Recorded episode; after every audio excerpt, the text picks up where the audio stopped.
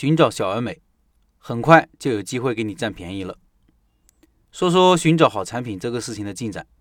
这段时间一共有四十几位老板报名了，我这里初选了一遍，把暂时不合格的给排除了，比如店里生意不好的、甚至倒闭的、没开过店的、空有理论的、不好操作的、不愿教核心技术的等剔除掉，还剩二十几位，主要包括麻辣烫、小面面馆、凉皮热夹馍、鸭货店、饺子馆、煎饼店、热卤。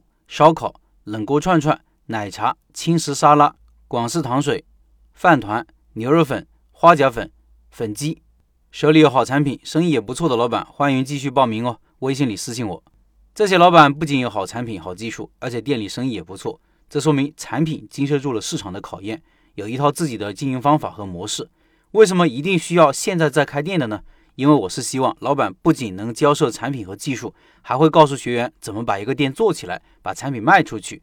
不仅仅给一个零部件，还需要给一台机器的图纸；不仅给战士们子弹，也给一张作战图纸。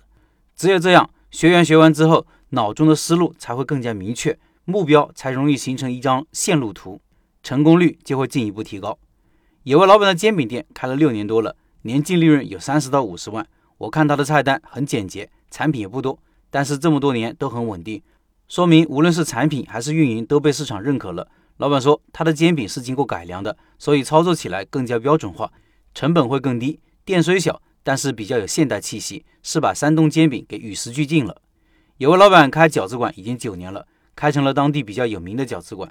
老板详细的跟我讲了他在产品上下的功夫，从饺子馅到饺子皮，从手工到用到机器设备。如何从南北地区口味的差异中间找到平衡点？别看谁都会包饺子，但是让饺子成为一个商品，开成一个赚钱的饺子馆，里面学问太多了。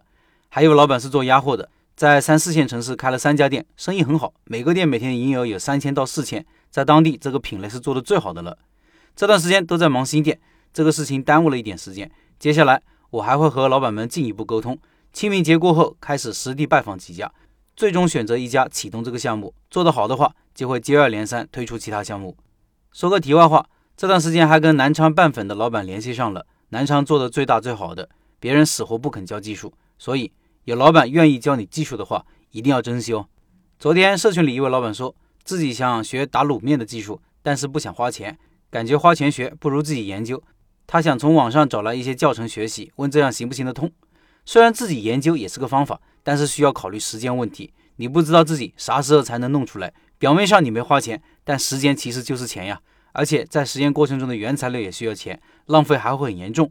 最后做出来的东西是自己认为好的，没有经过市场考验的，能否被顾客认可也是问题。如果不被认可，那就要重新再来，这又是成本。这个历程我六七年前是经历过的，整个过程是极其痛苦和迷茫的，数次想放弃，但又不得不硬着头皮坚持。